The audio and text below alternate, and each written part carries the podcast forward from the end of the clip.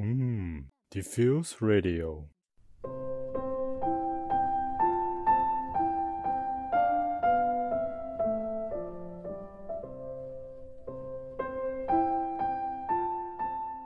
四方食事，口之于味，有同宴衣。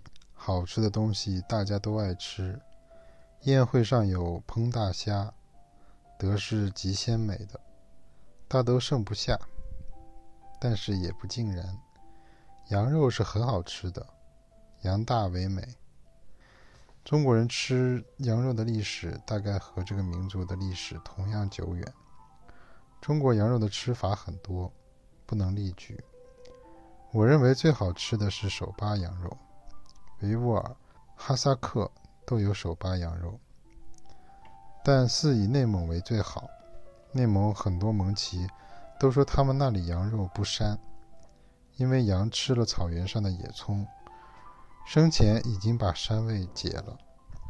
我以为膻味固好，膻亦无妨。我曾在达茂旗吃过羊背子，即白煮全羊，整只羊放在锅里，只煮了四五十分钟。为了照顾远来的汉人客人，多煮了十五分钟。他们自己吃，只煮半个小时。个人用刀割取自己中意的部位，蘸一点佐料。原来只备一盆盐水，近年来有了许多佐料吃。羊肉带生，一刀切下去会汪出一点血，但是鲜嫩无比。内蒙人说，羊肉越煮越老，半熟的才易消化，也能多吃。我几次到内蒙吃羊肉，吃得非常过瘾。同行的一位女同志不但不吃，连闻都不闻。一走进食堂，闻到羊肉气息就想吐。她只好每顿用开水泡饭，吃咸菜，真是苦煞。全国不吃羊肉的人不在少数。鱼羊为鲜，有一位老同志，或陆县人，是回民。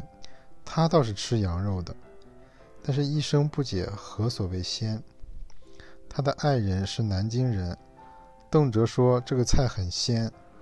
他说什么叫鲜？我只知道什么东西吃着香，要解释什么是鲜是困难的。我的家乡以为最能代表鲜味的是虾子，虾子冬笋、虾子豆腐羹都很鲜。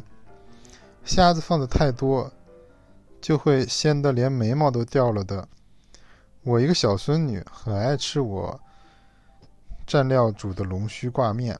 有一次我放了虾子，她尝了一口说：“有股什么味儿，不吃。”中国不少省县的人都爱吃辣椒，云贵川、静香记延边的朝鲜族也极爱吃辣。人就吃辣。人说吃爱吃辣椒爱上火，井冈山人说辣子不补，没有营养，两头受苦。我认识一个演员，他一天不吃辣就会便秘。我认识一个干部，他每天在机关吃午饭，什么菜也不吃，只带一小饭盒油炸辣椒来吃，辣椒下饭，顿顿如此。此人真是个吃辣椒专家。全国各地的辣椒，都设法弄了来吃。据他的品评，认为土家族的最好。有一次，他带了一个饭盒来让我尝尝，真是又辣又香。然而有人是不吃辣的。我从随剧团到重庆体验生活，四川无菜不辣，有人实在受不了。一个演员带了几个年轻女演员去吃汤圆。一个唱老旦的演员进门就嚷嚷：“不要辣椒！”卖汤圆的白他一眼：“辣椒，汤圆没有放辣椒的。”北方人爱吃生葱生蒜，山东人爱吃葱，吃煎饼、锅盔，没有葱是不行的。有一个笑话：婆媳吵嘴，儿媳妇跳了井，儿子回来。婆婆说：“可不得了了，你媳妇跳井了。”儿子说：“不咋。”拿一根葱在井口逛了一下，媳妇就上来了。山东大葱确实很好吃，葱白长到半尺，是甜的。浙江人不吃生葱蒜，做鱼时放葱，谓之香葱。实则北方的小葱，几根小葱挽成了一个疙瘩，叫做葱节。他们把大葱叫做猴葱，即做菜时也不大用。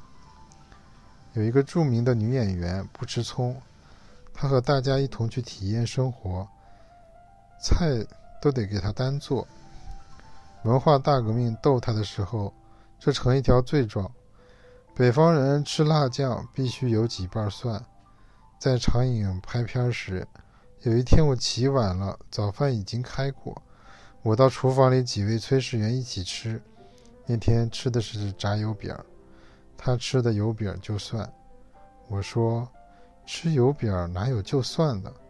一个河南籍的炊事员说：“嗨，你试试。”果然另一个味儿。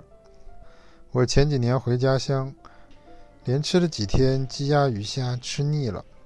我跟家里人说：“给我下碗洋葱面，弄一碟葱，两头蒜来。”家里人看我生吃葱蒜，大为惊骇。有些东西本来不吃，吃吃也就习惯了。我曾经夸口说我什么都吃，为此挨了两次捉弄。一次在家乡，我原来不吃盐荽，以为有臭虫味儿。我家所开的中药铺请我去吃面，那天是药王生日，铺中管事弄了一大碗凉拌盐荽，说：“你不是什么都吃吗？”我一咬牙吃了，从此我就吃盐荽了。后来北地每次吃涮羊肉，蘸料里总要撒量撒上大量盐荽。苦瓜我原本是不吃的，没有吃过。我家乡有苦瓜，叫做赖葡萄，是放在瓷碗里看着玩的，不吃的。一次在昆明，有一位诗人请我下小馆子，他要了三个菜。凉拌苦瓜、炒苦瓜、苦瓜汤。他说：“你不是什么都吃吗？”从此我就吃苦瓜了。北京人原来是不吃苦瓜的，近年来也学会吃了。不过他用凉水连拔三次，基本上不苦了。那有什么意思？有些东西自己尽可不吃，但不要反对旁人吃。不要以为自己不吃的东西，谁吃？就岂有此理！比如广东人吃蛇、吃龙虱，傣族人爱吃苦肠，即牛肠里没有完全消化的粪汁蘸肉吃。在广东人、傣族人是没有什么奇怪的，他们爱吃，你管着吃，你管得着吗？不过有些东西我也以为不吃为宜，比如炒肉芽、腐肉所生之蛆。总之，一个人的口味要宽一点、杂一点，南甜北咸，东辣西酸，都去尝尝。对食物如此，对文化也应该这样。